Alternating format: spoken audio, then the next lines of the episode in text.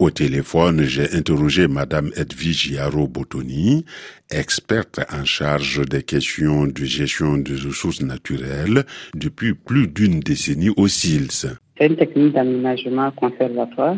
Ça consiste exactement donc à supprimer tout facteur de pression externe qui pourrait donc euh, entraîner euh, la dégradation euh, des ressources naturelles.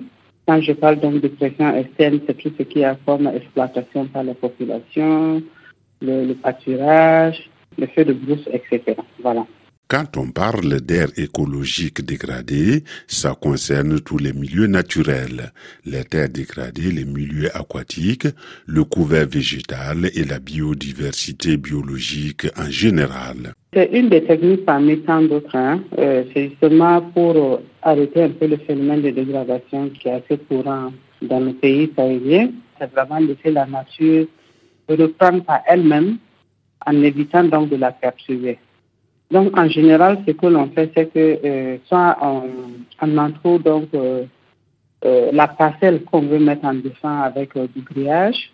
Ce qui est le plus important, c'est qu'en plus de ça, on évite vraiment d'autres facteurs externes de perturber donc le renouvellement de la nature. L'idée, c'est d'interdire toute action qui empêche la renaissance de la nature, que ce soit l'action de l'homme qui cherche des terres cultivables, des fourrages pour le bétail, ou du bois du chauffe et du bois d'œuvre, et l'action des animaux en divagation. En tout cas, au bout de 4 à 5 ans, on voit la nature qui reprend le dessus.